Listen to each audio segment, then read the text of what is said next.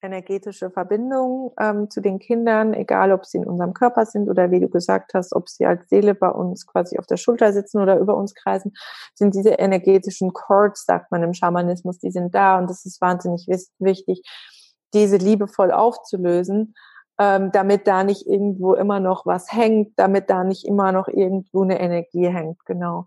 Und ich glaube, was auch wahnsinnig wichtig ist, ist einfach sich zu erlauben, zu trauern, wütend zu sein, das Ganze, den Frust, den Schmerz einfach rauszulassen, in was für einer Form auch immer, sei es in den Wald gehen und schreien, sei es Steine werfen, sei es sich irgendwie ins Auto setzen und schreien, wenn man keinen Wald hat oder ähm, Sport machen oder irgendwie rennen bis zum Umfallen oder einfach sich erlauben, mal richtig zusammenzubrechen und Rotz und Wasser zu heulen und richtig auch so in diese Trauer und in diesen Schmerz reinzugehen und es zu fühlen und Herzlich willkommen bei Mama Wunder, dein Kraftort fürs Mama werden und Mama sein.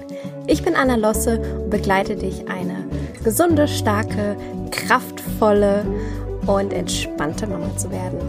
Ich freue mich sehr, dass du eingeschaltet hast, denn dieses Interview mit äh, der lieben Francesca, das ist so wow. Also tatsächlich finde ich gerade keine Worte dafür, wie wunderschön dieses Interview war.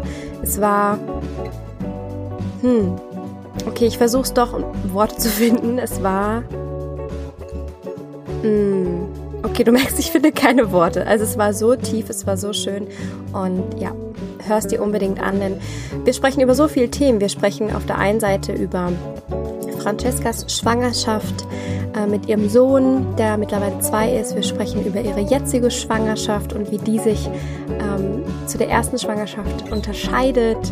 Ähm, wir sprechen über ihre Fehlgeburt und was Frauen tun können, die ebenso eine, ebenso eine Fehlgeburt hatten oder auch Frauen, die abgetrieben haben. Und ja, was für eine Transformationskraft hinter Geburten steht. Und wir sprechen aber auch darüber, dass nur weil du Mama bist, heißt es nicht, dass du nicht mehr deinem Herzensweg folgen kannst, denn genau das tut Francesca. Sehr erfolgreich mit ihrem, mit ihrem Unternehmen Federleicht. Ja, und ähm, ich möchte eigentlich gar nicht so viel vorwegnehmen. Ich wünsche dir einfach ganz viel Freude mit dieser Podcast-Folge.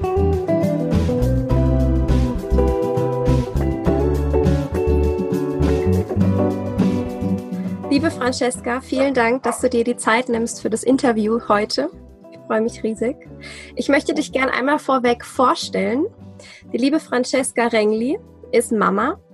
Sie lebt mit ihrer Familie in der Schweiz. Sie ist gerade schwanger im fünften Monat, worüber ich mich riesig freue für sie. Wir zwei sind nämlich Soul Sisters und so, so tief verbunden und Oh, jetzt sehen wir uns hier gerade über den Bildschirm und es ist so schade, ich würde dich am liebsten in den Arm nehmen. Ja, ich auch. Und Francesca ist unglaublich vielseitig, denn sie ist TCM-Akupressurtherapeutin, sie ist Energieheilerin, Frauenbegleiterin, sie ist Schamanin, sie hat einen Online-Shop mit ihrer selbstgemachten, wundervollen Pflanzenmedizin, sie ist Mitbegründerin vom Mondtempel in Basel, sie gibt Kakaozeremonien, Frauenkreise. Sie kümmert sich darum, dass wir alle kollektiv ähm, ja Heilung erfahren können und uns selbst lieben und an uns selbst erinnern. Und dadurch, dass sie so viel macht und so vielseitig ist und so viele Gaben hat, nennt sie sich selbst Alchemistin, um das, um dem Ganzen so einen Überbegriff zu geben. Und ähm, das kann ich auch nur so bestätigen. Wer Francesca noch nicht kennt, ähm, Alchemistin, das ist sie durch und durch. Ähm, ja, ich bin ganz dankbar, dass wir uns gefunden haben. Und ja, ich glaube, ich habe dich ganz gut vorgestellt. Gibt es noch was, was du hinzufü hinzufügen möchtest? Ähm, nee, ich danke dir mega. Es ist so krass, wenn man das über sich selber hört. Ich so, boah, ich mache echt ganz schön viel, ne? ähm, ja, was alles so in einem Leben Platz hat, ne? Nee, ähm, du hast es mega, mega treffend beschrieben und äh, ich danke dir, dass ich ähm, heute zu Gast sein darf in deinem Podcast und ähm, bin so dankbar, dass wir uns gefunden haben und ich freue mich schon, wenn wir uns das nächste Mal sehen. Ja, bald in live zu genau. Wild Women Weekend. Ja, ich genau. Ich mich auch. Mega. Heute ja. geht es aber nicht um uns beide, sondern um das Thema Schwangerschaft, Geburt, Mama sein. Und du hast ja schon sehr viel Erfahrung mitgebracht. Der Jari ist wie alt jetzt? Ähm, jetzt ist er ein bisschen was über zweieinhalb. Also der wird im Juli drei. Genau. genau. Magst du uns gerade einmal mitnehmen ähm, in die Schwangerschaft mit Jari, was du so erlebt hast? Denn was mir aufgefallen ist, ist, dass ganz viele Frauen denken, sobald ich schwanger bin, wenn ich ein Kind habe, dann ist mein Leben vorbei, dann kann ich nicht mehr, kann ich mich beruflich nicht mehr ausleben. Und bei dir ist es tatsächlich gerade andersrum. kann man so sagen, ja. Genau. Also erzähl mal, was, was, ähm, was der Jahre dir für eine Transformation in dein Leben gebracht hat. Ja, also vielleicht nehme ich euch da einfach mal mit, ähm, was was so die äußeren Umstände waren. Also eben Anna hat ja gerade erzählt, ähm, was ich gerade alles mache, mit ähm, was mein Leben ähm, gefüllt ist. Und damals, als ich mit Jari schwanger ähm, geworden bin, war ich, ich muss schnell rechnen, 31, genau. Und ähm, ich habe damals als Parteisekretärin in der linken Partei in Basel gearbeitet und habe da eigentlich so das ganze Parteigeschehen unter mir gehabt und ähm, war gerade außerhalb der Probezeit. Also ich hatte gerade angefangen, hatte meinen Job gewechselt und ähm, ja, bin dann quasi zack, Probezeit vorbei, schwanger geworden. und ähm, der Traum ja, eines jeden Arbeitgebers. Ja. Das ist hm. das, ne? Die haben ihren eigenen Plan. Und ja, das war für mich, wir hatten es ja schon im Vorgespräch so ein bisschen angeschnitten, für mich war die Schwangerschaft mit Yari, ähm, glaube ich, so ein richtig großer Initiationsmoment. Also, nee, ich glaube es nicht, ich weiß es. Ähm, das war so der, der Startschuss eigentlich für alles, ähm, was heute da ist. Weil mh, hm, in dieser Schwangerschaft, die war wunderschön, die war unkompliziert. Ich habe bis zwei Wochen vor der Geburt gearbeitet, also mir ging es super gut. Ich habe ähm, noch mit dickem Bauch durch Basel gefahren und habe Yoga gemacht und wir sind noch umgezogen und so. Also es war echt alles so, ja, so aus dem Bilderbuch. Und ähm, trotzdem habe ich so während der Schwangerschaft immer mehr gemerkt, so, hm, eigentlich ist das, was ich tue und das, was ich mache, das entspricht überhaupt nicht ähm, meinen Fähigkeiten, bis zu einem gewissen Grad natürlich meinen Idealen, weil ich ähm, mich schon immer auch politisch interessiert habe und es wichtig finde, dass wir uns da ähm, engagieren, die ähm, Augen nicht verschließen und so weiter. Trotzdem habe ich gemerkt, das ist nichts, was ich ähm, beruflich machen möchte. Und ähm, schon davor hat sich immer wieder abgezeichnet, dass ich eigentlich so in diesem meine Berufung des Heilenden, also in, in diesen Heilberuf, sage ich jetzt mal ganz groß, ähm, dass das eigentlich mein Weg ist. Aber ich habe schlussendlich ähm, so nie hundertprozentig die Kurve gekriegt, sage ich jetzt mal. Ähm, und hatte schlussendlich auch nie hundertprozentig wirklich den Mut zu sagen, ich mache das jetzt. Und während der Schwangerschaft mit Yari wurde dann eigentlich irgendwie immer klarer, mh, hm, obwohl es mir gut ging, ähm, musste ich meine Energie sehr gut einteilen, weil ähm, gerade dieser Job in der Politik und so, das war jetzt nicht irgendwie so ein 9-to-5-Job, sondern Abendsitzung, Wochenende Einsätze und so weiter. Und ich habe dann einfach gemerkt, okay, das ist nichts, was mich erfüllt. Ich möchte, ich möchte was machen und ich möchte vor allem auch für mein Kind und für meine Familie was machen, möchte da auch ähm, vorleben, ähm, dass ich mit meinem Leben etwas mache, wo ich dahinter stehe, das mich erfüllt, dass dass meinem Herzen gut geht, dass mir gut geht und dass ich ähm, was zurückgeben kann quasi. Und ja, dann hatte eigentlich immer weniger Platz schon während der Schwangerschaft. Also es sind ganz automatisch Dinge weggefallen, ähm, die mir nicht gut getan haben. Also sprich irgendwelche Routinen, ähm, teilweise auch Menschen, Beziehungen, die für mich ähm, eher energieraubend waren als energiegebend. Und dann kam es, ja, kam irgendwann die Geburt. Ich bin, ich habe mir ein Jahr Auszeit genommen. Also ich habe das erste Jahr, ähm, während dem Jahre bei uns war, nicht gearbeitet und habe dann eigentlich gemerkt, ähm, dass ich meinen Fokus ganz woanders hinrichten möchte und habe dann schon angefangen, ähm, mich immer weiterzubilden, habe mich ganz, ganz intensiv mit Persönlichkeitsentwicklung ähm, auseinandergesetzt, habe ähm, nach dem Wochenbett irgendwie ziemlich bald angefangen, Kurse zu belegen, habe meine TCM-Ausbildung ähm, weitergemacht und bin da eigentlich so voll da eingetaucht, weil ich kann es nicht anders sagen, ich konnte nicht anders. Ich, ich konnte einfach nicht anders. Die Stimme in meinem Herzen war einfach so, so laut und ist immer lauter geworden, schon während der Schwangerschaft. Und dann nach der Geburt, die mir auch nochmal gezeigt hat, wie viel möglich ist, wenn wir in, einfach unserer Intuition folgen, wie viel Kraft eigentlich in uns schlummert. Wie gesagt, ich kann diese Kraft und ähm, diese, diese Fähigkeit, sage ich jetzt mal, nicht für irgendwas aufwenden, diese Energie nicht für was aufwenden, wo ich nicht 100% dahinter stehe, wo ich jeden Morgen aufstehe und denke so, oh nee, da habe ich jetzt keinen Bock zu, wo ich das endlich nicht sehe. Zwar sehe, was andere dafür tun, aber ähm, aber das mich nicht erfüllt. Und ja, so, so ist es dann gekommen. Und ähm, gerade so im ersten Lebensjahr und auch jetzt noch, wie die Kinder so, so intuitiv sind und einfach total ungefiltert ihren Gefühlen folgen und ihrer Intuition folgen, war es für mich echt, äh, war für mich Jari auch so ein großer Lehrmal zu sagen so, ja, ich habe das auch in mir und ich hatte das schon immer in mir und warum ähm, soll ich das unterdrücken?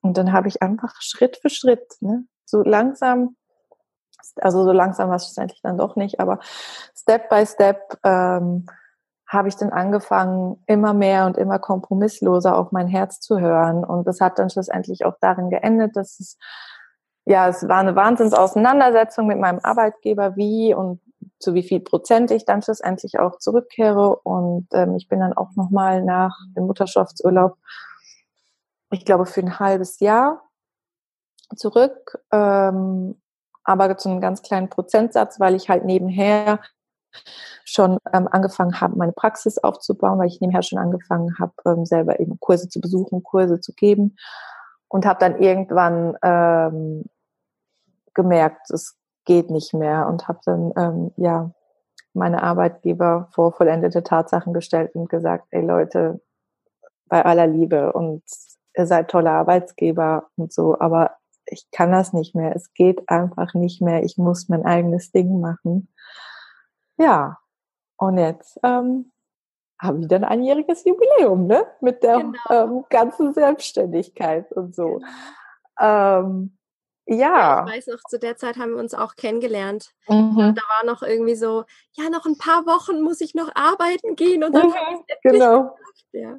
Genau. So schön, wenn man sich dann losreißen kann, ja. Genau. Und was mir das echt auch einfach so gezeigt hat, ist, ähm, ich arbeite ja unter dem Label Federleicht und es ist in diesem Jahr so schnell gewachsen. Also ich habe mich letztens mal hingesetzt und habe mal wirklich geguckt, was ich alles erreicht habe jetzt ähm, in diesem Jahr mit mit der Firma, sag ich jetzt mal. Ähm, und es ist eigentlich einfach der Wahnsinn, was in diesem Jahr alles passiert ist. Und es zeigt mir einfach, ähm, dass ich absolut auf dem richtigen Weg bin. Und dass, ähm, wenn ich das meinem Herzen wirklich so kompromisslos folge und da wirklich manchmal auch den Verstand ausschalte und sage so, ich mache das jetzt und äh, dann ernte ich vielleicht irgendwelche Blicke von meinem Mann und sage so, hm, hast du das gut durchdacht?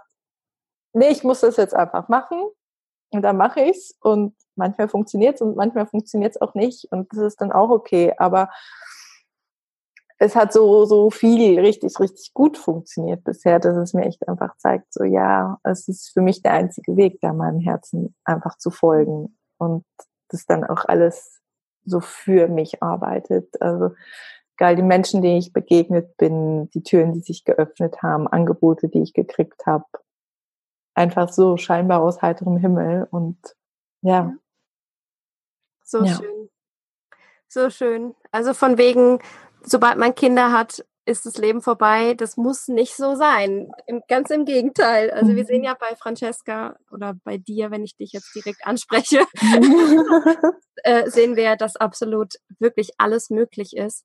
Äh, was man mhm. einfach dazu sagen muss, ist, Francesca hat einen ganz tollen Mann an ihrer Seite. Genau der, der dich ja wirklich auch toll unterstützt, dass auch all das möglich ist. Da wieder ein Hut ab an alle Frauen, die, ähm, ja viel alleinerziehend sind, die vielleicht ja einen Mann an ihrer Seite haben, die der beruflich extrem eingespannt ist oder wo die Eltern nicht im Umfeld sind. Ja, Hut ab, wie ihr das leistet, wie ihr das macht. Wow. Ja, ja, absolut. Also das muss man echt dazu sagen. Ne? Also das war jetzt nicht ein Spaziergang so. Ja. Also das, das, das war jetzt äh, und ist auch immer noch nicht. Das ist nicht ein Spaziergang, sondern das war eigentlich ja also ja, harte Arbeit eigentlich, dass das jetzt alles so läuft, wie es läuft. Und ohne meinen Partner ähm, wäre das alles nicht so, wie es jetzt wäre. Und ich weiß, dass ich da extrem privilegiert bin und bin so, so dankbar, dass er mich da einfach so bedingungslos unterstützt und ähm, ja, nicht nur mein Mann, sondern auch äh, meine Eltern und das ganze Netz, das ich um mich rum habe, das mich einfach so von Anfang an so supported hat, sei es eine Freundin von mir, die Hebamme ist, die sagt, ja komm, gib mir mal deine Karten, ich gebe die an meine Klientinnen weiter, sei es meine Eltern, die ähm, die Jari ähm, genommen haben, wenn ich irgendwie einen Kurs hatte oder wenn ich mal eine Klientin hatte. Oder sei es mein Mann, der sagt, ja, ich geh abends in die Schule, ich gucke auf den Kleinen. Ähm, und ich glaube, das ist so, so unglaublich wichtig gewesen, dass ich jetzt an diesem Punkt bin, wo ich bin. Weil ohne das hätte es nicht so schnell so funktioniert. Und ich kann mich dir nur anschließen, Anna. Also wirklich alle Frauen, die, die das alleine wuppen, die das alleine managen, die eben aus irgendeinem Grund vielleicht alleinerziehend sind in einer Partnerschaft leben, die, die sich nicht so bedingungslos supportet. Also da muss ich echt sagen, so Hut ab. Also es ist eine Wahnsinnsleistung und ähm, ja. So schön. Genau. Ja, danke, ja. dass du es nochmal noch mal, ähm, gesagt hast. Ja, mega gern. Ähm, du warst ja letztes Jahr schon einmal schwanger. Wie gesagt, du bist ja jetzt, genau. im, im, jetzt zu diesem Zeitpunkt am 25.04. bist du Monat schwanger. Genau. Und letztes genau. Jahr warst du, warst du, schon einmal schwanger mit deinem genau. Sternen, Sternenkind und ich hatte dich ja vorab ja. gefragt, ähm, ob das okay für dich ist, wenn wir über deine ja, über dein Sternkind sprechen, über mhm. deine Fehlgeburt letztes Jahr. Mhm. Das war auch kurz vor unserem ersten Wild Women Weekend und genau. da war ja auch schon so das Thema, ja, okay, was, ähm, wie gehen wir jetzt damit um? Möchtest du darüber sprechen? Möchtest mhm. du nicht darüber sprechen? Ist das was, was du für dich und deiner Familie haben möchtest? Und das fand ich damals so wunderschön, dass du sagtest, nein, das ist ein Tabuthema, immer noch. Fehlgeburten, mhm. Abtreibungen sind ein Tabuthema und darüber müssen wir Frauen sprechen. Und du mhm. sagtest auch damals, ja, vielleicht ist das auch sogar ähm, die Botschaft von meinem Baby gewesen, von meinem Sternenkind, äh, zu sagen, hey, das ist okay, das auch mal zu erleben und das auch wieder an andere Frauen weiterzugeben. Es war so wunderschön, als du das damals gesagt hast, das weiß ich noch. Und ähm, ja, für alle Frauen, die, die das schon erlebt haben oder die Freundinnen, Freundinnen haben, Familie haben, die äh, ja ihr Kind schon verloren haben oder Frauen, die abgetrieben haben, äh, finde ich das einfach so wundervoll und so wertvoll. Und ich bin dir da so dankbar für, dass du ja dich öffnest und darüber sprichst, über so ein intimes, sensibles, trauriges, aber auch kraftvolles ähm, Erlebnis. Mhm. Genau. Magst du ja. uns mal reinnehmen in den, in den ja. gesamten Prozess? Ja, mega gerne. Also, ähm, wo fange ich an? Also für uns war es eigentlich so von Anfang an klar, ähm, dass wir, ich sage jetzt mal nicht nur ein Kind wollen, dass wir, sondern dass wir ähm, ja mindestens zwei. Ich kann mir auch so eine ganze Horde vorstellen, so Big Mama oder so. ja, ähm, dass wir da ähm, mehrere Kinder haben wollen, sage ich jetzt mal. Die Anzahl ist ja variabel. Ähm, ja, und dann haben wir uns dann irgendwann entschieden. Yari ist ein sehr, sehr sensibles Kind. Ähm, ich mag keine Labels oder so, aber er ist sehr offen, er nimmt sehr viel wahr und ist sehr mh, mm, ein Kind, das sehr viel Zeit braucht, um anzukommen, weil er einfach so diese ganzen Eindrücke von außen ähm, total ungefiltert und ich glaube noch mal ungefilterter als andere Kinder einfach in sein System reinkriegt. Und da hat er einfach ähm, wir uns noch mal extra mehr gebraucht, weil wenn es nach mir gegangen wäre, wenn es nach meinem Körper gegangen wäre, hätten wir eigentlich viel schneller schon gesagt, ähm, dass wir nachlegen, sage ich jetzt mal. Und wir haben dann aber gemerkt, um den Bedürfnissen von Jari gerecht werden zu können, können wir nicht so schnell ein zweites Kind kriegen, weil wir da seine Bedürfnisse gar nicht entsprechend wahrnehmen können.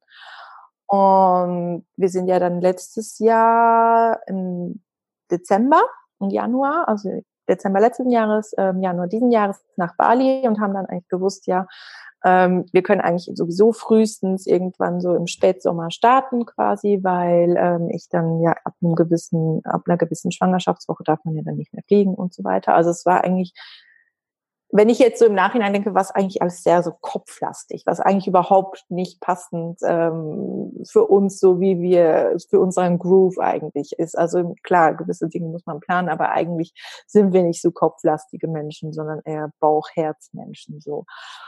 Ja, und dann bin ich eigentlich mega schnell schwanger geworden, als wir dann sagen so, ja, jetzt ist gut und dann zack, bumm, ähm, war ich schwanger. Und ähm, es war auch schon beim ersten Mal so, also es ist irgendwie, wir sind da echt auch so beschenkt von der Natur, dass es so schnell funktioniert. Und ähm, ja, dann bin ich schwanger geworden. Ich glaube, das war Ende September, Anfangs Oktober letzten Jahres. Und ich habe das extrem früh gemerkt. Also ich war dann, glaube ich, in der sechsten Woche oder so oder in der fünften, also wirklich sehr, sehr, sehr früh. Und man muss dazu sagen, ich habe einen, einen eher unregelmäßigen Zyklus. Also war es eigentlich schon außergewöhnlich, dass ich das überhaupt so früh gemerkt habe. Und dann habe ich einen Test gemacht und der war so ganz schwach positiv. Und dann habe ich eine Freundin, eben die Hebammenfreundin gefragt und sie meinte, ja, du mach noch mal einen zweiten, aber eigentlich gibt es keine falsch positiven Tests. Habe ich noch mal einen zweiten gemacht, der war dann wieder positiv. Ja, und dann haben wir uns gefreut und so weiter und so fort. Und ich habe dann aber irgendwie von Anfang an eigentlich so das Gefühl gehabt, also ich habe mich irgendwie ich kann das gar nicht so beschreiben. Ich hatte wie eine Vorahnung, also Intuition halt wieder. Ne? Also ich weiß noch, als ich es bei Jahre gemerkt habe, war ich schon ein bisschen weiter in der siebten, achten Woche und dann war so, yay, Euphorie und da ähm, beim Sternchen war das so, mh, hm, ja, schön, aber ich stand damals ja auch noch kurz vor meinen Abschlussprüfungen und hatte dann auch so sehr schnell so diesen Film, oh, und, hm, und geht das dann alles und so weiter. Also war sehr eigentlich auch so ähm, im Außen mit, mit Dingen ähm, beschäftigt, die, die wichtig waren da für meinen Weg. So. Und habe dann eigentlich ich glaube, irgendwann in der Nacht, ich kann jetzt gar nicht mehr sagen, wie der dann der Zeitraum war, das ist alles auch so ein bisschen verschwommen, ähm, war ich dann bei Jari, weil er geweint hatte und dann bin ich runter auf Toilette und habe irgendwie gemerkt, hm, irgendwie habe ich so ein bisschen Ausfluss. Sorry, ist jetzt halt mega intim, aber ich habe keinen Hau Filter raus. mehr. Ganz, ganz und habe ich, hab ich gemerkt, ähm, ich habe eine Blutung, eine leichte. Ich habe so eine Schmierblutung. Und dann habe ich meinen Mann geweckt und er meinte dann so, ja, hm, warte mal ab und so und das ist ja nicht so stark und gibt's ja am Anfang auch so diese Nidationsblutungen, also diese Einnistungsblutungen und so weiter. Und dann ähm, habe ich dann weiter geschlafen und habe mir dann auch irgendwie gar nicht groß noch Gedanken drüber gemacht, sondern habe dann einfach gepennt, weil mein Körper auch einfach total müde war. Und äh, bin dann am nächsten Morgen wach geworden und hatte dann die Blutung immer noch ein bisschen stärker und habe dann ähm, wieder besagte Hebammenfreundin konsultiert und habe sie gefragt und sie meinte dann auch, ja, kann es geben, mach dir mal nicht so zu viele Gedanken. Und ich weiß noch, wir haben uns dann abends mit ihr verabredet und wir haben dann so hin und her überlegt und die Blutung wurde dann stärker. Ich hatte keine Leibkrämpfe, ich hatte keine Schmerzen, sondern die Blutung wurde einfach stärker. Und bis sie dann irgendwann so periodenartig war, und ich habe ähm, so Period Underwear dann ähm, angezogen und habe dann irgendwann gemerkt, so, hm, es reicht nicht mehr. Und dann habe ich sie nochmal angerufen und meinte dann, du, ähm, ich glaube, hm, das geht gerade. Und dann meinte sie, ja, warte mal ab und so, wie stark ist denn deine Blutung? Und ich gesagt, ja, ich würde jetzt eigentlich einen Cup rein tun. Und dann haben wir hin und her überlegt, was wir machen sollen. Ich habe dann Jahre kurzfristig zu meiner Mama, ähm, bei meiner Mama unterbringen können, dass wir da noch ein bisschen Zeit hatten. ähm, weil das für mich natürlich auch irgendwie sehr schmerzhaft war, zu sagen so, oh, jetzt war ich irgendwie gerade knapp eine Woche quasi schwanger gefühlt und ähm, jetzt geht's schon wieder und ähm, war da aber auch noch immer irgendwie so voll in diesem Funktionsmodus, weil ähm, ich habe einen negativen Rhesusfaktor, also ähm, von der Blutgruppe her eben gibt's ja A, B und Null. Und dann gibt's eben noch die Rhesusfaktoren Plus und Minus. Und wenn man einen negativen Rhesusfaktor hat und dann einen positiven Rhesusfaktor und das Kind dann bei der Geburt ähm, quasi auch einen positiven Rhesusfaktor hat, kann das sein, dass man Antikörper bildet als Mama. Und das wäre dann für die darauffolgende Schwangerschaft schwierig, weil das sein kann, dass es eben das Fehlgeburtsrisiko erhöht oder dass das Kind abgestoßen wird, Fehlbildung und so weiter. Deswegen hatten wir eigentlich noch diese zusätzliche Komponente. Und dann habe ich bei meinem Gynäkologen angerufen und meinte, ja, hm, was mache ich? Weil dann, ähm, wenn man Blutung hat, dann in der Schwangerschaft wird dann dieses Anti-D gespritzt. Und da meinte er, du, ja, auf jeden Fall spritzen, ähm, wenn du Blutung hast, dann musst du das spritzen, weil wenn du noch mehr Kinder haben möchtest, sonst wird es schwierig. Und dann ähm, hat sie mir dann dieses Anti-D besorgt und hat mir dann dieses Anti-D gespritzt. Und ja, die Blutung hat dann eigentlich einfach nicht mehr aufgehört. Und für mich war es dann eigentlich wie so an diesem Abend klar, ja, das Kind geht gerade. Und ich hatte aber immer noch keinerlei Schmerzen und habe dann natürlich auch nochmal Dr. Google gefragt und so weiter. Sollte man nicht tun, ähm, tut man aber in so einem Moment trotzdem. Und alle haben dann irgendwie von mega starken Blutungen und Schmerzen und so weiter gesprochen. Ich so, ich habe keine Schmerzen, ich habe gar nichts. Und es kann das sein, dass das jetzt geht? Und ist es wirklich eine Fehlgeburt? Und bin dann wieder in so einen Kreislauf gekommen von, hm, vielleicht ist es ja ein Zwillingsabgang und so weiter und so fort. Und dann war ich eigentlich ähm, wirklich noch so zwei, drei Tage. Ähm, Jari war dann einen Tag noch bei meiner Mama und einen Tag in der Kita, weil ich gemerkt habe, ich bin sehr müde, mein Körper arbeitet sehr stark so. Ähm, habe mir dann echt auch so versucht, diese Ruhe zu nehmen. Mein Mann hat dann auch mal noch einen halben Tag frei nehmen können, um mich da so ein bisschen zu supporten. Und ähm, ja, fand das dann trotzdem immer noch irgendwie schwierig, ähm, das anzuerkennen, dass das, das Kind jetzt gegangen ist. Und ähm, habe aber zu dem Zeitpunkt auch immer noch so meine Gefühle bis zu einem gewissen Grad irgendwie unterdrückt gehabt, weil ich noch so einen ganz, ganz leisen Schimmer an Hoffnung hatte. Und ähm, habe dann, weil alle auch gesagt haben, ja, das ist alles so komisch und eigentlich hat man noch Schmerzen und diese Blutung ist eigentlich auch nicht stark genug und so weiter und so fort. Und ähm, ja, dann habe ich was äh, gemacht, was ich im Nachhinein so denke, so, hm, aber ich meine, zu dem Zeitpunkt war es die richtige Entscheidung, weil ich denke, ich mache jetzt einfach nur mal einen Schwangerschaftstest, weil dann weiß ich ja, ob ich noch schwanger bin oder nicht. Ja, und dann habe ich nochmal einen Schwangerschaftstest gemacht und der war dann natürlich negativ. Und das war eigentlich dann auch so der Moment, wo ich glaube ich, ja, ich bin mega ausgerastet. Ich bin so, ja scheiß und ich habe da echt irgendwie so voll meine, meine Gefühle so komplett rausgelassen und ähm, bin echt einfach, ja, zusammengebrochen, weil ich so traurig war, weil das so schmerzvoll war, weil, weil ich so enttäuscht irgendwo auch war und auch voll so, oh, warum, warum, warum und so in diese, in diese Warum-Schleife gegangen bin und ähm, ja, was wir dann noch gemacht haben, war das, also ja, das war dann wirklich so zwei, drei Tage, wo, wo wir echt, wo ich dann auch manchmal nachts auf wach geworden bin und gedacht habe, nee, es kann doch alles nicht wahr sein und das stimmt doch nicht und, und so und äh, wo ich dann echt mir auch so selber irgendwie auch nochmal so einen Film gemacht habe und wir aber nebenbei natürlich trotzdem funktionieren mussten, weil, weil der Alltag muss ja weitergehen mit Yari und so weiter. Und wo wir dann echt dann irgendwann gesagt haben, komm, jetzt machen wir nochmal einen Termin beim Arzt und dann machen wir einen Ultraschall und dann gucken wir nochmal rein und dann wissen wir es schwarz auf weiß und dann ähm, können wir auch gucken, wenn es jetzt tatsächlich eine Fehlgeburt war, ob wirklich auch alles rausgekommen ist, weil mein Albtraum wäre dann gewesen, dass ich irgendwie noch eine Curettage gebraucht hätte oder so. Mhm ja, und das haben wir dann gemacht und wir haben dann eine Woche später einen Termin gekriegt und äh, ich war dann mega nervös vor diesem Termin und hatte totale Angst, obwohl ich eigentlich, wenn ich ganz ehrlich war, schon gemerkt habe, dass diese Seele eigentlich gegangen ist.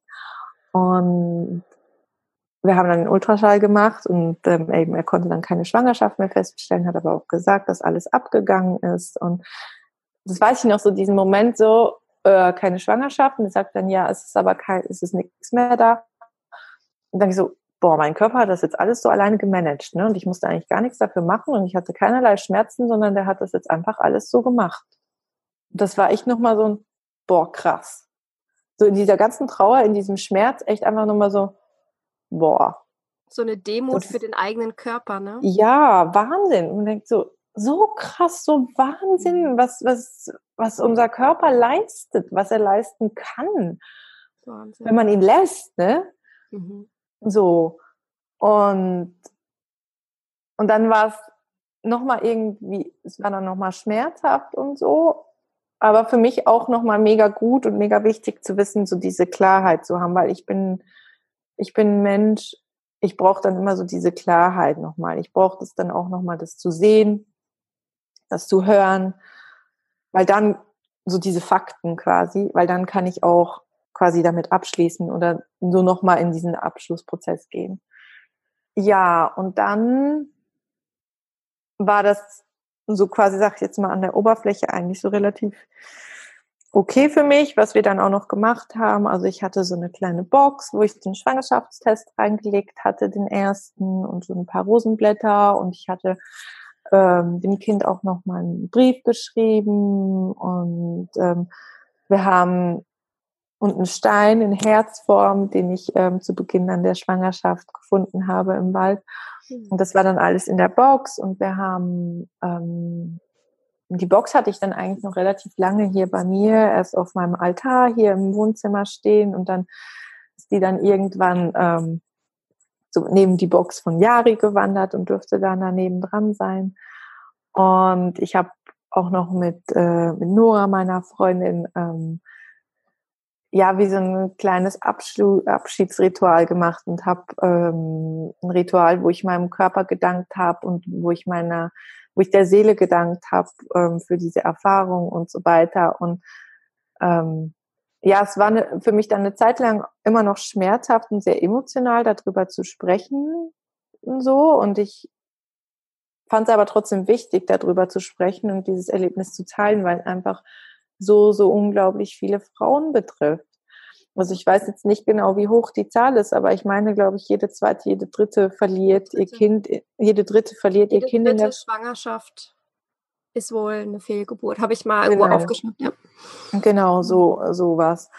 Und das ist eigentlich so, so krass, weil ich meine, wenn man sich überlegt, jede dritte Frau, die, oder jede dritte Schwangerschaft, das heißt, jede dritte Frau, die irgendwie schwanger ist, hat vielleicht schon irgendwann mal eine Fehlgeburt erlebt, aber man weiß es einfach nicht, wenn man einfach nicht drüber spricht. Und das fand ich so Wahnsinn, ne? Und als ich dann so angefangen habe, auch darüber zu sprechen und auch zu sagen, ja, ich habe das Kind verloren und bin irgendwann dann auch so okay damit geworden, weil das einfach jetzt Teil von unserer Geschichte ist, ne? Und Teil von unserem Weg und von meinem Weg ist, habe ich auch gemerkt, wie wie gut es tut zu, zu merken, so wenn, wenn mir wenn mir eine Frau sagt, ey, das habe ich auch erlebt und ich weiß, wie du dich fühlst, ne? Und es tut einfach so gut, das zu teilen, weil mein Mann war natürlich auch so in diesem Trauerprozess, aber er hat das nochmal ganz anders erlebt, weil es bei ihm ja nicht im Körper war, ne? Also ihn hat es körperlich so nicht betroffen, sondern auf einer anderen Ebene. Und es hat einfach so gut getan, ähm, da drüber zu sprechen mit, mit Frauen, die das schon erlebt haben, aber auch einfach oft sagen, so, es ist eine Realität.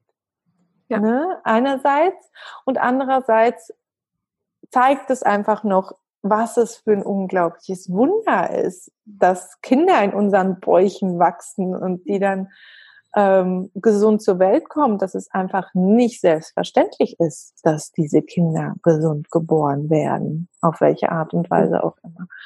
Und das kam auch dann nochmal so ganz, ganz stark rein, so diese Demut vor dem Leben und vor diesem Prozess des Schwangerseins, der Kreation von Leben. Das kam dann auch nochmal so sehr stark rein. Und ähm, ich habe dann tatsächlich, ähm, was wir, also was wir dann auch gemacht haben, ich hatte dann auch so, ähm, ein Zyklus hat dann eigentlich relativ schnell auch wieder eingesetzt und ich war dann einmal noch ähm, bei einer Akupunkteurin und merkte dann aber, sie wollte mich so in diese Kinderwunschschiene reinquetschen und da habe ich gesagt so, boah, no way, ne? Also das, ne, an diese Maschinerie, egal ob jetzt TCM, Alternativmedizin oder Schulmedizin, da will ich mich nicht reingeben, sondern ich will da voll ins Vertrauen gehen und kommt dann, wenn es kommt.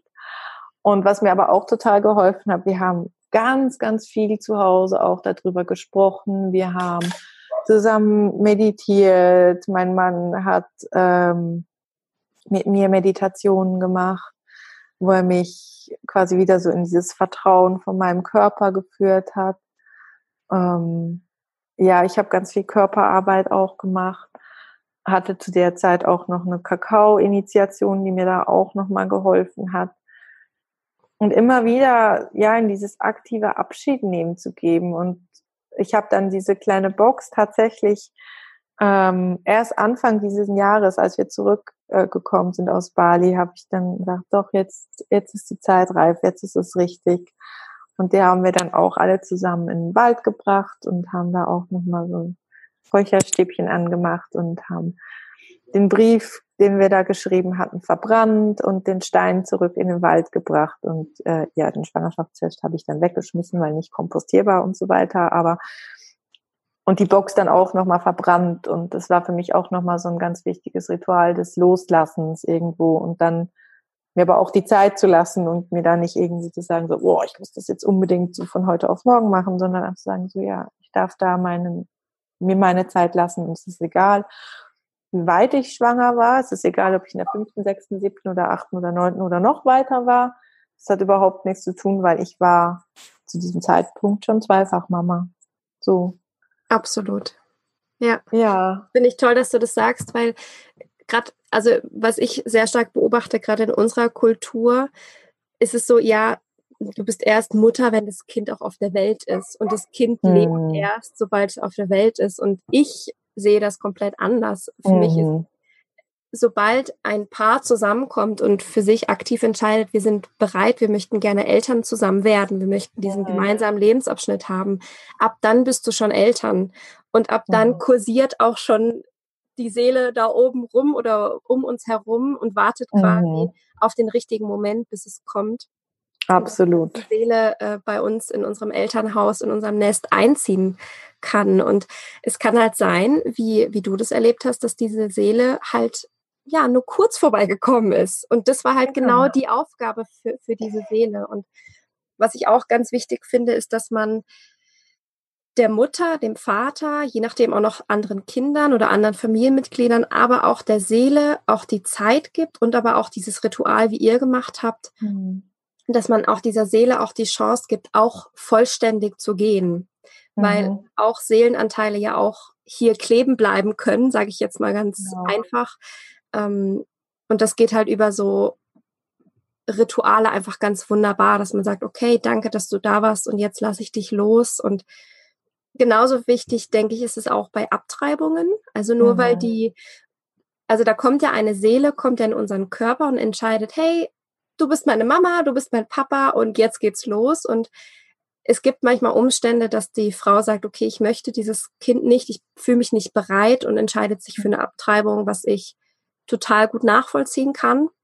Es hat alles seine Berechtigung und es ist auch, finde ich auch toll, dass es heutzutage medizinisch möglich ist ich meine, Frauen haben ja damals abgetrieben mit weiß Gott wie viel schlimmen Sachen. Ne? Also da bin ich froh, mhm. dass wir das heute nicht mehr machen müssen, mit uns keine Ahnung wie viel Salz im Körper kippen oder keine Ahnung. Mhm. Absolut. Ähm, aber trotzdem ist auch eine Abtreibung auch ein, ein krasser Prozess, der ja auch ordentlich losgelassen werden möchte. Mhm. Hast genau. du da vielleicht auch irgendwie ein paar Rituale, ähm, wie ja, Falls jemand also meinst du jetzt gerade in Bezug auf Abtreibung? Abtreibung, so? genau, und auch Fehlgeburt. Ja. Ja, falls gerade jemand zuhört, die ähm, abgetrieben hat, vielleicht auch schon vor 20 Jahren, ne? Also ich meine, mhm. ja, was kann man ja. da machen, um da nochmal mehr loszulassen? Oder also ich glaube, was, was mir wahnsinnig geholfen hat, ist ähm, diesem, der Seele quasi einen Brief zu schreiben ähm, und da völlig also mir, mich, mir das irgendwie schön zu machen. Ich habe mir damals eine Kerze angezündet, habe mir einen schönen Duft angemacht, eine Musik, die, die mir gefallen hat. Also einfach so alle Register gezogen und dann habe ich mich hingesetzt und mich eingetunt und dann habe ich einfach total ungefiltert diesen Brief geschrieben und ähm, geschrieben von wegen eben danke, dass du da warst, aber auch so, Mann, ey, warum bist du jetzt sofort wieder gegangen? Und ich hätte dich doch so gerne hier behalten. Also einfach total ungefiltert alles rauszulassen. Und ich glaube, das kann man auch genauso gut bei der meiner Abtreibung machen, auch zu sagen so, ey, guck, mega schön, dass du da warst. Oder vielleicht ist es auch einfach mega unpassend gerade und es geht einfach nicht, aus welchen Umständen auch immer. Ähm, also ich finde da eben so diese Alchemie spielen zu lassen und da einfach das nochmal so rauszulassen und aufs Papier zu bringen. Und was ich auch wahnsinnig hilfreich finde, ist, ähm, dann da eben das zum Beispiel ins Feuer zu geben und das Ganze irgendwie so quasi in Rauch aufsteigen zu lassen. Das finde ich total schön. Ähm, dann finde ich es auch mega, mega wichtig, irgendwie, wenn man eine Abtreibung hatte oder auch wenn man ein Kind ähm, verloren hat, aus welchen Umständen auch immer, ähm, da in die Vergebungsarbeit zu gehen. Also sich da auch selbst keine Vorwürfe zu machen von, oh, habe ich mich übernommen oder habe ich zu viel gemacht oder boah, jetzt bin ich ein schlechter Mensch, weil ich eine Abtreibung gemacht habe oder mein Umfeld sagt, das geht gar nicht und ich muss mich jetzt da irgendwie quasi das heimlich zu machen, da wirklich in die Vergebungsarbeit zu geben und immer wieder auch zu sagen, es ist okay und es ist kein einfacher Weg und es ist ein harter Weg, aber ich und du bist deswegen kein schlechter Mensch, keine, nicht weniger Frau, nicht weniger Mama, nur weil du dich für diesen Weg entschieden hast. Und ich glaube, da wirklich zu sagen, selber mit, sich selbst zu vergeben auch, ne? Und auch der Seele zu vergeben, wenn sie so nach kurzer Zeit wieder gegangen ist. Glaube ich, das ähm, kann auch wahnsinnig hilfreich sein, wahnsinnig kraftvoll. Also sei es jetzt durch so, wie heißt es, das Ho'oponopono-Ritual oder Ho'oponopono. Ho'oponopono. Ähm, das ist ganz kurz, das ist ein hawaiianisches Vergebungsritual für alle, die das ja. vielleicht googeln möchten. Ja. Genau. Äh, kannst ja sonst auch noch in die Show Notes ja. schreibt oder genau. So. Ähm, oder da auch sein eigenes Vergebungsritual zu kreieren. Ich glaube, das ist mega, mega wichtig, ähm, weil wir mit so einer Ver mit der Vergebung gehen wir aus dem Urteil, aus der Wertung raus und wir cutten andererseits auch, also wir haben ja energetische Verbindung ähm, zu den Kindern, egal ob sie in unserem Körper sind oder wie du gesagt hast, ob sie als Seele bei uns quasi auf der Schulter sitzen oder über uns kreisen, sind diese energetischen Chords, sagt man im Schamanismus, die sind da und das ist wahnsinnig wichtig, diese liebevoll aufzulösen ähm, damit da nicht irgendwo immer noch was hängt, damit da nicht immer noch irgendwo eine Energie hängt, genau. Und ich glaube, was auch wahnsinnig wichtig ist, ist einfach sich zu erlauben, zu trauern, wütend zu sein, das Ganze, den Frust, den Schmerz einfach rauszulassen, in was für einer Form auch immer, sei es in den Wald gehen und schreien, sei es Steine werfen, sei es sich irgendwie ins Auto setzen und schreien, wenn man keinen Wald hat oder ähm, Sport machen oder irgendwie rennen bis zum Umfallen oder einfach sich erlauben, richtig zusammenzubrechen und Rotz und Wasser zu heulen und richtig auch so in diese Trauer und in diesen Schmerz reinzugehen und es zu fühlen. Und weil ich ich glaube, dass das wahnsinnig wichtig ist, dass dass wir das da nicht also besonders, wenn wir vielleicht ähm, sagen, wir möchten noch ein Kind, wir möchten unsere Familie vergrößern oder ich kann mir zu dem Zeitpunkt kein, keine Familie vorstellen, aber vielleicht zu einem späteren Zeitpunkt oder so, dass wir da uns auch diesen Raum nehmen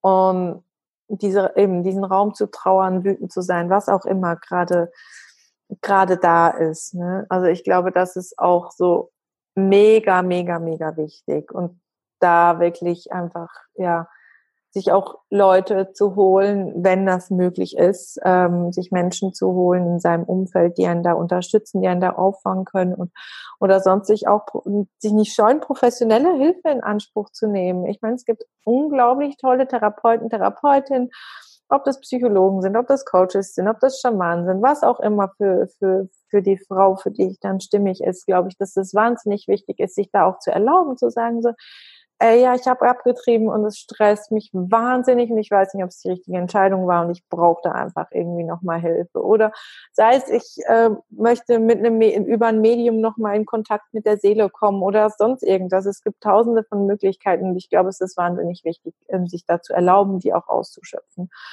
Und ähm, als letztes finde ich es ganz, ganz wichtig, so aus der Wertung und aus dem Urteil rauszugehen ähm, gerade so auch in Bezug auf Abtreibung, ähm, wenn es vielleicht auch eine, keine Ahnung, ein Kind war, das ähm, vielleicht aus einer Situation entstanden ist, ähm, sei es jetzt irgendwie aus einem Missbrauch, aus einer Vergewaltigung oder ein, keine Ahnung, One-Night-Stand, eine Affäre oder was auch immer.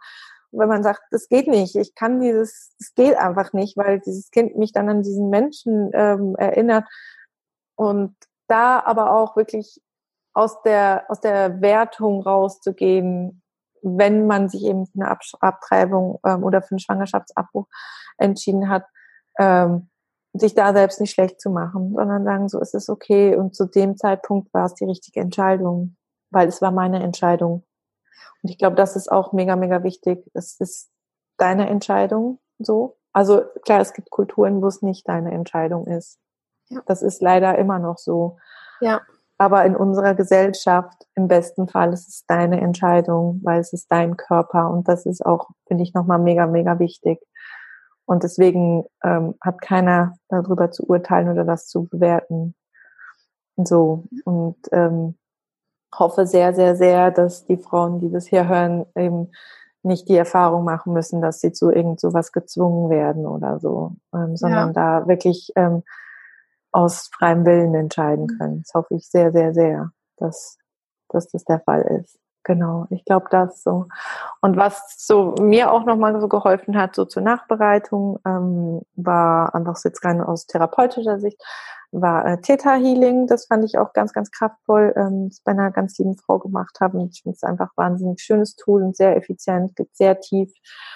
Ähm, TCM, also Akupunktur, kann ich sehr, sehr empfehlen und ähm, was ich auch sehr empfehlen kann, ist, ähm, wir haben oft so die Tendenz, wenn wir, es ist ja eine sehr körperliche Erfahrung, also eine Fehlgeburt, aber auch eine Abtreibung, dass wir da ähm, in Kontakt mit unserem Körper gehen.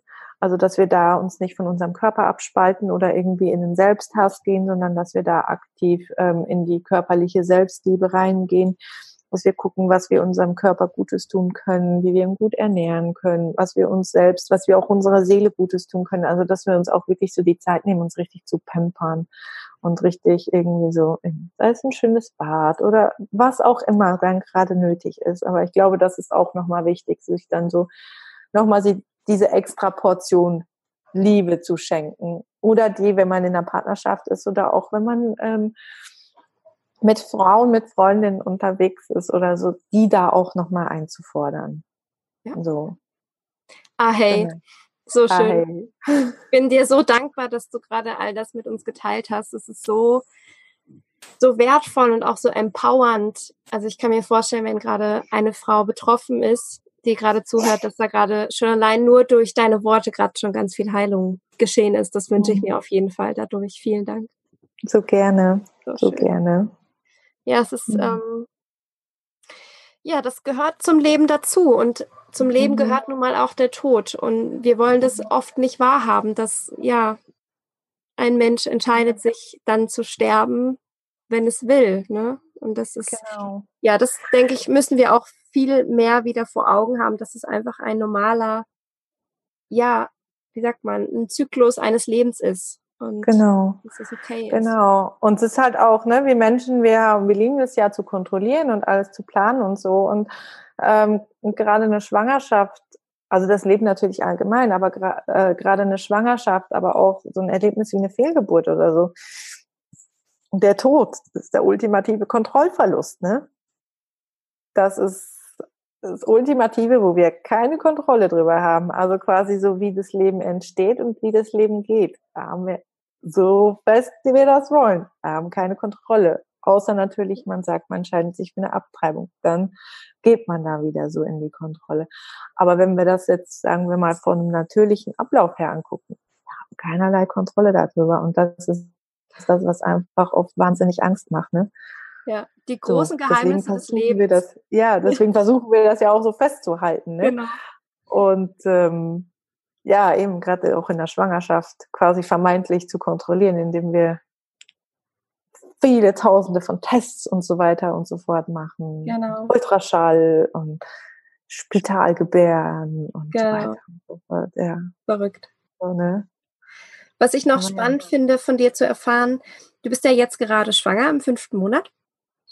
Mhm. Und Entschuldigung, musste schnell einen Schluck Wasser trinken. Kein Problem. Ja. Und ich kenne viele Frauen, die eine Fehlgeburt hatten, die dann mhm. wahnsinnige Angst hatten, bei einer weiteren, bei einer Folgeschwangerschaft ihr Kind wieder zu verlieren, die dann mhm. so in ihrer Angst waren, ähm, ja, sich so haben, sich so über, überrumpelt gefühlt haben mit von all diesen Emotionen und so mhm. festgehalten haben an dieser Angst und so panisch schon waren. Und das habe ich bei dir nicht beobachtet. Also ich finde es mhm. wunderschön, wie, ja, in welchem Vertrauen du du in diese Schwangerschaft, in deine dritte Schwangerschaft gegangen bist und wie du auch mhm. aufblühst. Also ich finde es wunderschön, wie du auch gerade aufblühst. So.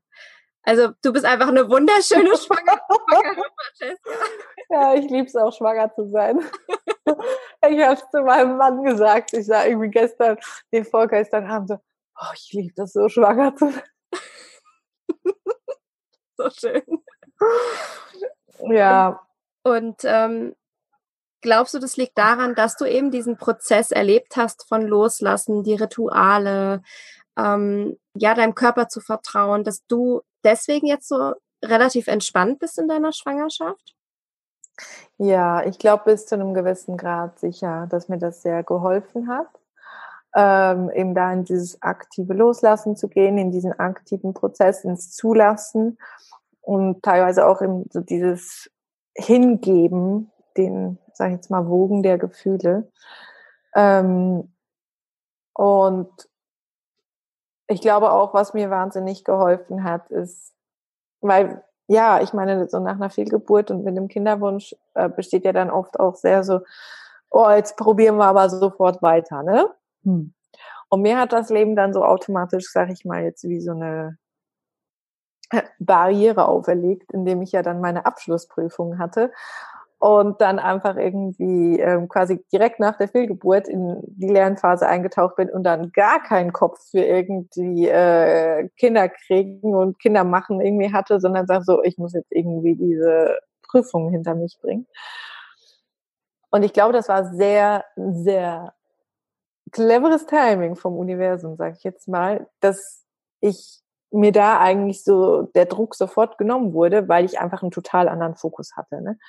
Und dann sind wir nach Bali und das war dann auch nochmal so eine Ablenkung. Das war dann echt so Erholung und so weiter. Und dann bin ich ja, äh, ist ja ein Bali-Baby, ne? Und so. Und ich meine, klar, ich habe das, diese Schwangerschaft dann, waren wir zurück und so, und ich, die hat sich mit einer Heftigkeit bemerkbar gemacht, wie das ähm, also mein Körper war richtig so, yeah, schwanger. Und ich hatte ja mega schnell einen kleinen Bauch. Dann ist mir mega schnell, hatte ich wieder solche Kopfschmerzen wie bei Jahre. Ich hatte ich esse ja eigentlich kein Fleisch und fast keine tierischen Produkte. Ich hatte mega Bock auf Thunfisch und auf Aufschnitt. Und dann habe ich irgendwann meinem, meinem, meinem Mann gesagt, so, in der Schweiz gibt es ja so dieses Trockenfleisch, so, kannst du mir Trockenfleisch mitbringen aus dem Coop? Und er meinte dann so, Mhm. da ist was im Busch. Da ist was im Busch und ich habe dann aber immer noch gedacht, ja, ja, komm, krieg so meine Tage und hat sich alles ein bisschen verschoben wegen Jetlag und so und dann hatte ich irgendwann dann so meine Riesenbrüste und dann nach, und die haben mir dann so wehgetan, dass ich und dann ist mir so schlecht geworden während dem Meeting und dann, dann so ja, ich glaube, hm, so, ne? Und dann habe ich aber bin ich nicht nach Hause. Also ich habe dann meinem Mann gesagt, ich glaube so, du, ich glaube, wir haben da jemanden aus Bali mitgenommen. So, ne? Und ich habe diese Seele ja auch schon sehr, sehr stark, auch schon auf Bali gespürt und habe dann nach Bali war ich auch noch mal im Theta Healing und die hat sich dann ja auch im Theta Healing noch mal gezeigt und so und ähm, es war wie eigentlich klar, da ist jemand da und ich habe dann auch ähm, in einer schamanischen Session nochmal so ganz klare Bilder gekriegt, irgendwie von zwei Herzen, die in meinem Körper schlagen und so. Und es waren eigentlich einfach so alles so Hinweise. Und dann bin ich nach diesem Meeting, das weiß ich noch, irgendwie nach Hause gegangen und dann haben wir so diskutiert und haben gesagt, ja, was machen wir jetzt? Soll ich einen Test machen? Soll ich nicht machen? Und dann sagte mein Mann so, mach doch mal einfach keinen Test. Und dann haben wir erstmal so, boah, nein, musst du jetzt Test machen, ne? Kontrolletti und so. Und dann haben wir gedacht, nee, weißt du was, ich mache jetzt einfach mal keinen Test. Ich gucke jetzt einfach mal, ich nehme mir jetzt total den Druck raus und guck einfach mal, vielleicht ist, also es war wie eigentlich klar, dass ich schwanger bin, aber ich habe mir dann einfach total den Druck rausgenommen und habe gesagt, ich lasse die Natur jetzt einfach entscheiden. Ich lasse das jetzt alles einfach so machen. Ja, und dann sind so die Wochen vergangen und die Anzeichen sind nicht weniger geworden und der Bauch ist gewachsen und ich bin dann aber auch immer noch mal wieder, ja, so sagen wir jetzt mal auf Toilette und dann dachte, oh, kommt jetzt diese Blutung? Ah, das habe gar nicht und so und habe dann immer wieder auch so in Meditation so, also ich meditiere immer morgens, wenn's, wenn wenn ich es schaffe, vor meinem Sohn aufzustehen und ähm, habe dann auch immer wieder Kontakt aufgenommen mit dieser Seele und äh, die meinte dann so, oh, irgendwann war so, ey, Alte, jetzt frag mich nochmal, ne, du weißt auch, dass ich da bin, dass alles gut ist. Also so in dem Stil einfach so voll angepisst, so lass mich doch jetzt mal in Ruhe wachsen, ey. ja, und das waren alles Dinge, die mir irgendwie wahnsinnig geholfen haben. Klar hatte ich Momente irgendwo der Unsicherheit, weil ich einfach so, so lange keinen Test gemacht habe, ne? Aber ich habe dann irgendwann ähm, nochmal ähm, mit meiner Hebamme irgendwie telefoniert und sie ist dann noch vorbeigekommen und sie meinte dann so, ey komm, es ist eigentlich klar. Wenn du das Gefühl hast, du musst jetzt noch einen Test machen, dann mach doch jetzt einfach einen, weil wenn du ihn später machst, dann zeigt er nicht mehr an, weil der HCG-Wert ja dann wieder anzieht. Ja. Und dann habe ich irgendwann, glaube ich, in der zehnten Woche habe ich gesagt, ach komm, spinkel ich doch mal noch übers Stäbchen. Das habe ich dann gemacht, der war natürlich dann positiv. Und ich glaube, so, indem ich mir quasi so diese ganze Technik und so weiter, indem ich das alles, ich sag mal, bis zu einem gewissen Grad ausgeblendet habe und außen vor gelassen habe und einfach gesagt habe, ich vertraue, ich gehe jetzt einfach da total ins Vertrauen und ich lasse die äh, Kontrolle komplett los. Ich gehe jetzt einfach voll in meinen Körper rein und nutze die Tools, ähm, die ich jetzt so über die Jahre gelernt habe, konnte ich dieses körperlich ja oft sehr, sehr anstrengende erste Trimenon. Also mir war dann auch immer mal wieder schlecht und ich hatte, konnte ganz lange keinen Salat essen und hatte total Heißhunger auf irgendwie Pommes und Chips und all diese ganzen schönen ungesunden Dinge. Aber bin dann da auch voll nachgegangen und bin voll meiner Intuition gefolgt und habe Fleischkäse gegessen und all so ein Kram, weil ich mir gedacht hat, ja, was soll ich? Ich bin da echt so voll in die Hingabe gegangen und habe einfach total gesagt, okay, surrender. Ich gebe mich damit einfach total hin und äh, ja. Und dann irgendwann so war so die zwölfte Woche rum und dann habe ich meine Hebamme angerufen und gemeint, so, du, ich fände es irgendwie cool, ähm, mal so einen, so einen ersten Termin zu machen. Ich war auch bis jetzt noch gar nicht beim Arzt ähm, oder so und ähm, habe dann gesagt, ja, ich fände es cool, mal noch irgendwie so einen ersten Termin zu machen, weil ich ja eben auch wusste, dass ich diesen negativen Rhesusfaktor habe und dass man da Arbeitszeiten auch checken muss, ob ich da Antikörper im Blut habe oder nicht. Und äh, ja, dann sind wir in der 14. Woche oder so, sind wir dann ähm, da ins Geburtshaus gefahren und wir haben dann da ähm, alles durchgecheckt, Blutbild gemacht, Herztöne gehört und ja. Alles gut? Alles gut. Und das hat mir dann auch nochmal gezeigt, auch dass dieses Blutbild jetzt so gut ist und ich keine Antikörper hatte, wenn ich damals nicht gemerkt hätte, dass ich schwanger bin. So früh. Und als einfach als Regelblutung ähm, oder als Menstruation quasi verbucht hätte, hätte ich jetzt wahrscheinlich in dieser Schwangerschaft Probleme gekriegt. Ne? Weil ich brauchte dieses Anti-D damals. Spannend. Und dieses Anti-D konnte sich nur, konnte ich nur haben, wenn ich wusste, dass ich schwanger bin. Und ich glaube, das war echt alles wie eine Vorbereitung auf diese Schwangerschaft jetzt. Ach, ist das schön. Ja. Und das ist mir dann auch immer klar geworden, als ich so dieses, diesen Auszug aus dem Labor hatte und sie mir dann auch geschrieben hat, du, es ist im Fall alles perfekt, alles gut, ähm, Eisenwerte sind gut und so weiter. Klar waren die Eisenwerte gut bei meinem Konsum, ne? ja, aber das war echt so irgendwie auch nochmal so, mh, ist alles für irgendwas gut. Ja. Immer, auch wenn es schmerzhaft ist und wenn es in dem Moment richtig, richtig scheiße ist im Nachhinein. Was genau für das gut, dass ich jetzt ein gesundes Kind im Bauch habe. Ach, so schön. Mhm. Ach, ja. Francesca, ich freue mich so. Ich freue mich, wenn wir uns bald ja. sehen. Dauert nicht mehr lange. Ja, dann die Kugel noch größer, du. Dann spürst du ja. es sicher schon von außen, ne? Ich hoffe, ich hoffe. Ja, ja, mein Mann spürt es ja schon. Ja, das ist schön. Nö. Und dann kann ich ja. mit Jari endlich grillen, was er sich ja wünscht. Ja, genau. ja, und das ist echt auch so total spannend, ne? Also ich bin jetzt, das ist so eine Grundsatzentscheidung. Ich hoffe, ich nehme jetzt da nicht irgendwie was vorweg, ne? Aber es ist so eine Grundsatzentscheidung, die wir da eigentlich einfach auch für diese Schwangerschaft jetzt getroffen haben. Weil eben so der normale, ich sage jetzt mal, der normale Turnus ist ja, man geht dann irgendwann, macht einen Schwangerschaftstest, dann geht man irgendwann zum Arzt, dann gibt es den ersten vaginalen Ultraschall und dann heißt herzlichen Glückwunsch, Sie sind schwanger. Wir sehen uns in der 13. oder 12., 13. Woche wieder, gucken, ob das noch gut ist und äh, ja. Und dann geht man in, also in der Schweiz dann, ne, so im vier, fünf Wochentag zum Ultraschall. Und das haben wir jetzt bei Jari auch gemacht, weil wir irgendwie, man rutscht auch einfach so leicht rein, ne?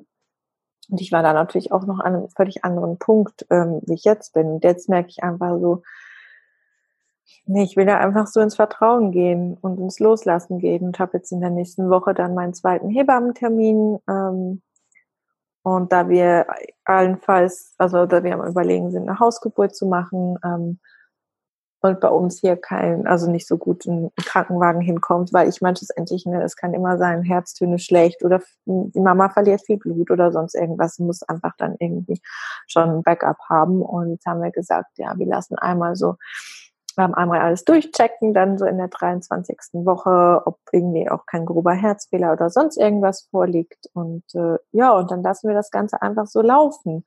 Und ich merke, dass mir das einfach so eine unglaubliche Entspannung schenkt und nochmal so eine ganz andere Tiefe, weil ich eben total wegkomme von diesem Kontrollieren, sondern viel mehr im Fühlen bin, so sehr im Kontakt bin mit meinem Kind, das ja auch schon ganz, ganz früh gespürt habe in meinem Bauch, ganz früh mit dieser Seele im Kontakt war und ich jetzt auch schon genau merke, was es für einen Rhythmus hat. Ich merke, ähm, wie ich es aufwecken kann, wenn es irgendwie schläft und so weiter. Und ich bin da ich war auch mit Jari in einem ganz engen Kontakt, aber dieser Kontakt geht einfach nochmal für mich eine Stufe tiefer, weil ich einfach nochmal so ja, so viel, viel mehr bei mir bin, ne? weil ich so viel mehr präsent bin in mir selbst, in meinem Körper, in meiner Essenz, dass ich wieder das Gefühl habe, ich brauche das gar nicht. Und das ist auch völlig, ich sag mal, klar, ich freue mich total, wenn das Kind gesund ist und wenn alles gut ist und so. Aber wir, wir nehmen das Kind auch mit Flaws, sage ich jetzt mal, oder so. Also es ist wie so, es ist mein Kind. Und ja. daran ändert auch kein Ultraschall was, ne? Ja. Ja, Abgesehen davon, dass auch die, äh, dass die Fehlerquote da ja auch äh, nicht gerade klein ist. So. Also ich finde es auch so schön, dass du das auch wieder mit uns teilst, weil Flo und ich, wir hatten auch überlegt, wie machen wir das, wenn wir schwanger sind. Und ich bin auch, also ich merke, wie ich immer mehr wegkomme von diesem, ich muss ständig Ultraschall, Arzt, Blutabnahme und so weiter, weil das ist ja ein Fulltime-Job. Du bist ja eigentlich mhm. nur damit beschäftigt, immer wieder zum, zum Arzt zu gehen, zur Frauenärztin. Mhm. Und ähm, es gibt Frauen, die fühlen sich damit richtig gut und sicher und wohl und mhm. die sollen das auch unbedingt so machen. Finde ich auch. Und dann gibt es aber auch Frauen wie wir, die jetzt sagen, ach nee, eigentlich bin ich so in meinem Körper zu Hause, dass ich einfach weiß, es ist alles gut. Und, ähm, und wir dürfen auch nicht unterschätzen, was diese Ultraschallwellen machen, ne? Die sind ja, ja auch mega invasiv, ne? Für, also das mhm. ist auch, okay, muss es jetzt wirklich sein, wirklich alle vier, fünf Wochen ja, unseren Babybauch mit diesen krassen Ultraschallwellen zu bestrahlen. Ne? Aber das muss eben wieder, ähm, wir wollen jetzt hier nicht so dogmatisch werden, das soll natürlich jeder für sich selber entscheiden, mhm. aber ähm, einfach auch, dass, falls jetzt jemand hier zuhört, die sagt, oh, irgendwie fände ich es auch schön, ein bisschen natürlicher, ein bisschen selbstbestimmter, ein bisschen intuitiver zu sein. Ihr ja. seht, es geht, die Francesca macht es so ganz ähm, intuitiv natürlich. Die Naturvölker machen das immer noch so. Ähm, unsere Omas haben das auch so gemacht. Unsere Omas haben das auch so gemacht. Meine Oma, die hat sechs, nein, sieben Kinder zur Welt gebracht. Das erste ist leider ähm, auch nicht geblieben, aber sie hat sieben Kinder zur Welt gebracht und die meisten davon im Wohnzimmer. Mhm. Ja. Also ja, wieder mehr ja. Back to the Roots, mehr ins ja. Vertrauen, ins, ja, ins Hingehen. Genau. Genau, in die Hingabe. Und trotzdem glaube ich auch mega wichtig, was du gesagt hast. Jede Frau und jede Familie muss und soll da den, sich den Raum nehmen, einen eigenen Weg zu gehen. Genau. Den eigenen Weg zu finden. Und ich glaube, ganz, ganz wichtig ist einfach bei sich zu sein, egal welchen Weg man geht. Und sich da nicht irgendwie, ich meine, ja, wenn man schwanger ist und wenn man Kinder hat, dann haben alle Menschen eine Meinung dazu, wie das denn zu sein hat und ob der Bauch rund oder spitzig ist und wie die Haut ist und ob es ein Junge oder ein Mädchen wird und alle wissen plötzlich irgendwas dazu. Und das ist ja auch schön, weil es ist auch so was, ja, Verbindendes, ne? Aber ich glaube, es ist auch wahnsinnig wichtig, da auch gut auf seine Grenzen zu wahren und sich da liebevoll abzugrenzen und auch immer zu gucken, was möchte ich eigentlich, was möchten wir eigentlich.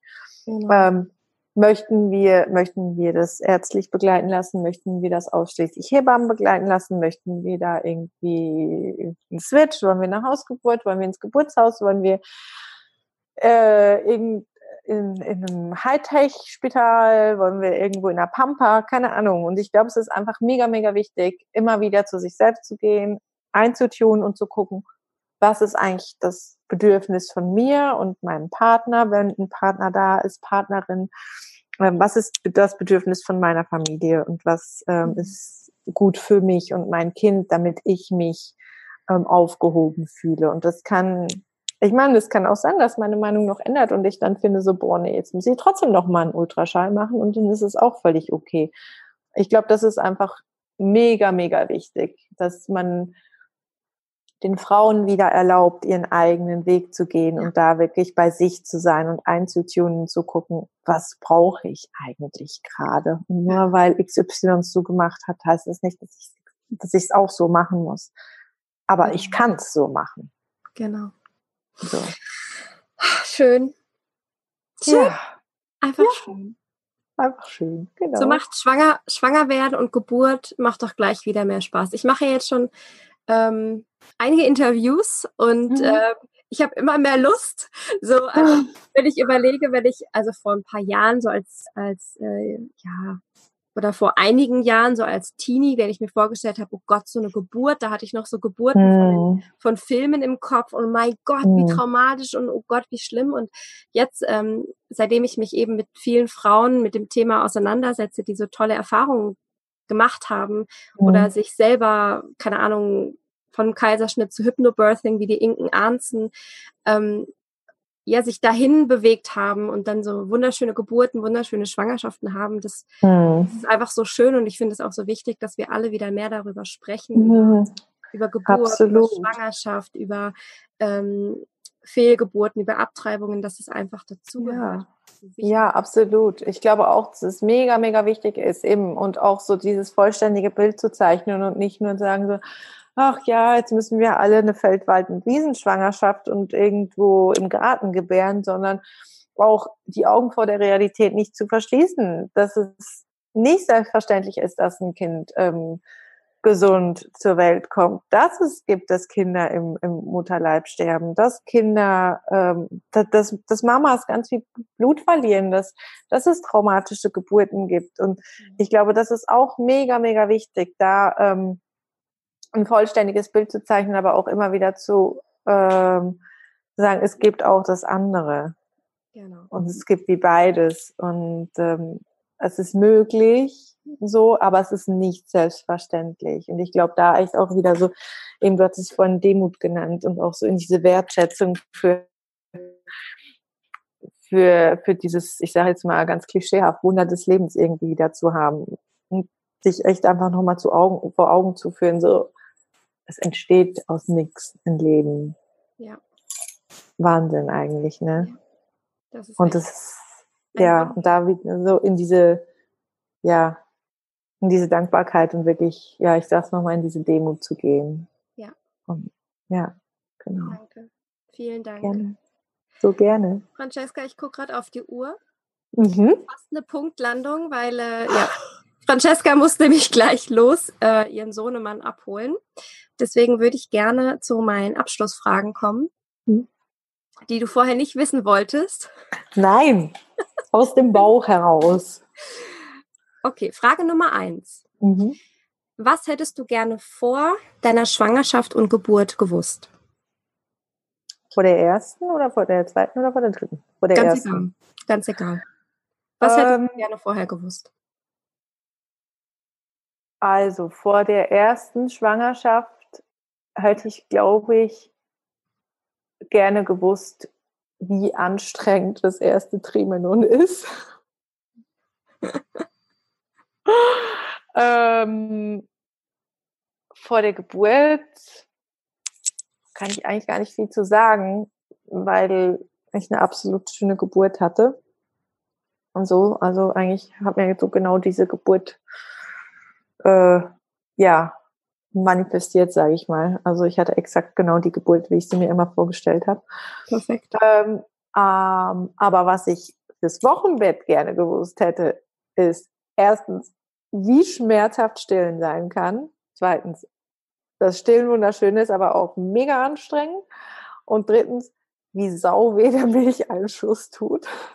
Wenn man dann einfach im Badezimmer steht und die Milch einfach aus einem raustropft und du einfach denkst so, what? Real Talk Mom Life. Geil. Ja, das hätte ich gerne im Voraus gewusst. Sehr schön. Gut, dass wir darüber sprechen. Ja, aber jetzt weiß ich. Ja. Frage Nummer zwei. Mhm. Welches Buch sollte jede werdende Mutter lesen? Ähm, ich finde von, ich weiß jetzt ehrlich gesagt gar nicht mehr, wie das heißt, diesen Klassiker von Ingeborg Stadelmann. Äh, Äh, Hebammensprechstunde. Ja. Hebammensprechstunde, die fand ich mega, mega gut. Ähm, was ich auch super spannend fand, ähm, oh, ich habe diese Bücher echt alle gar nicht mehr so auf dem Radar, von Ina May Gaskin. Kennst du die? Ähm, wie, weißt du, wie das Buch heißt?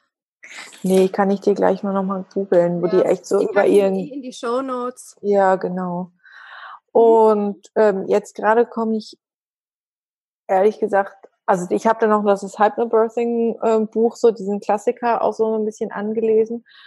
Ähm, boah, kann man, muss man aber nicht.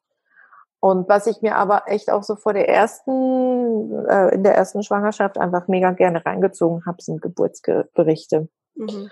Also ähm, vor allem auf dem Mummy Mag ähm, Blog hatten sie, ich weiß nicht, ob die das immer noch haben, aber hatten sie eine Zeit lang ähm, immer wieder regelmäßig Geburtsberichte online gestellt. Die habe ich super gerne gelesen. Und was ich momentan einfach total gern mache, einfach weil es sich so gut in den Alltag integrieren lässt, ist ähm, entsprechende Podcasts hören.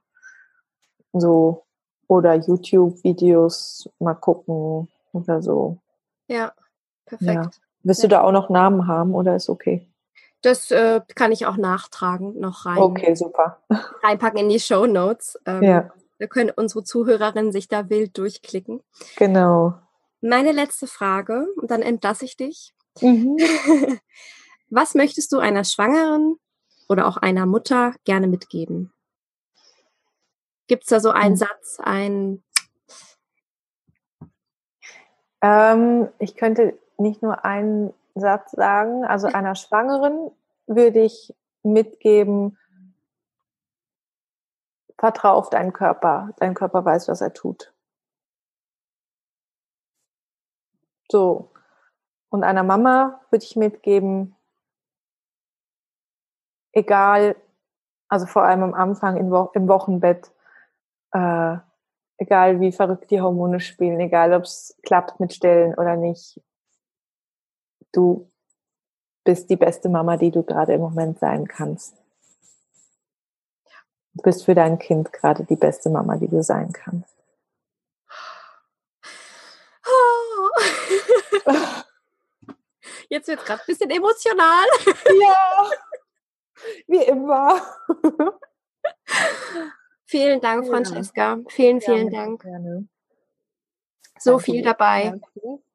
So viel dabei. Vielen Dank für dein dich ausziehen, für dein dich nackig machen, für all deine Erfahrungen, die du hier mit uns geteilt hast. Ich hoffe, dass äh, dieser Podcast von jeder werden, werdenden Mama gehört wird, von jeder Frau, die ähnliche Erfahrungen wie du gemacht hast mit Fehlgeburt und Abtreibung. Das gehört viral. Also an alle Zuhörerinnen, schickt das weiter, leitet das weiter. Und an der Stelle, wenn du ähnliches erlebt hast, wenn du das Gefühl hast, boah, Francesca ist genau die Frau, mit der ich gerne arbeiten möchte, äh, mit der ich gerne mal eine Session haben möchte, sei es online oder offline in, in Basel. Ähm, wie kann man dich erreichen? Erzähl mal. Mm, Also entweder über meine Website, federleichtbasel.com und sonst eigentlich fast am besten über Instagram, Francesca underline underscore federleicht. Und da gerne via Direct Message oder so. Also ich bin da eigentlich mal mehr, mal weniger auch der Intuition folgend ähm, aktiv und die Website ist eigentlich immer so auf dem neuesten Stand und wie du ja schon gesagt hast, kann man mit mir online, aber auch sehr gerne offline arbeiten. Und ähm, ja, ich bin da auch offen für jegliche Themenkomplexe, also eben egal ob Schwangerschaftsbegleitung, Kinderwunsch, äh, Fehlgeburtenabtreibung, Trauerbegleitung, Trauerrituale. Ähm, ja, mega gerne. Ja. Kaiserschnitt, Narben, Entstörung. Genau, Kaiserschnitt, Narben, An der Entstörung. Stelle Danke. interessant. Genau. Genau. Genau, ähm, arbeite ich auch ganz, ganz viel mit. Und ähm, ja, alles rund ums Frau und Mama sein. Genau. So, Ja, also ich glaube, am besten mal auf meiner Website reingucken und ähm, ein bisschen auf Instagram durchscrollen. Mal ein Genau. bisschen Stories und Instagram-TV-Videos gucken, damit man so ein bisschen ein Gefühl hat, Genau. ähm, wer ich so Mit bin. deiner wie Ich Arbeit. arbeite, genau. Sehr gut. Packe ich auch alles in die Show Notes. Muss Mhm, sich keiner merken, packe ich alles in die Show Notes. Und ja, ich freue mich auf alles, was wir gemeinsam noch erschaffen werden. Ich freue mich. Ich freue mich aufs Wild Women Weekend. Das wird einfach wunderbar und wer weiß, was wir noch so machen. Ich habe uns gerade schon gesehen, wie wir im Kreis sitzen und irgendwelche ähm, Blessings geben und Wow. für schwangere Frauen. Ja, also mal, mal sehen, was da kommt. Ähm, Ja, auf jeden Fall viel. Yes. Auf jeden Fall schön. Also ich wünsche dir heute Genau. noch einen wundervollen Tag. Vielen Dank für deine Zeit und bis bald. Danke. Bis bald. Tschüss.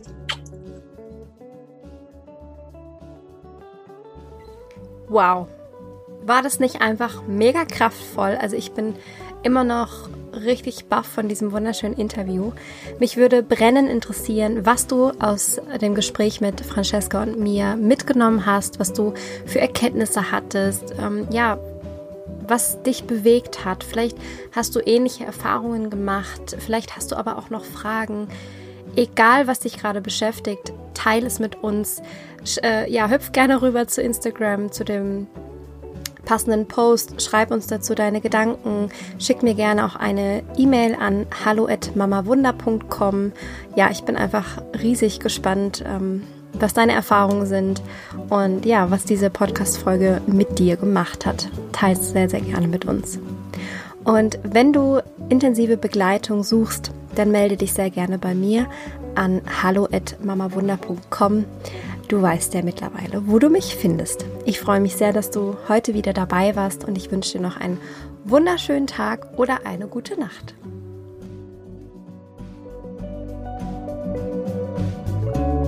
Musik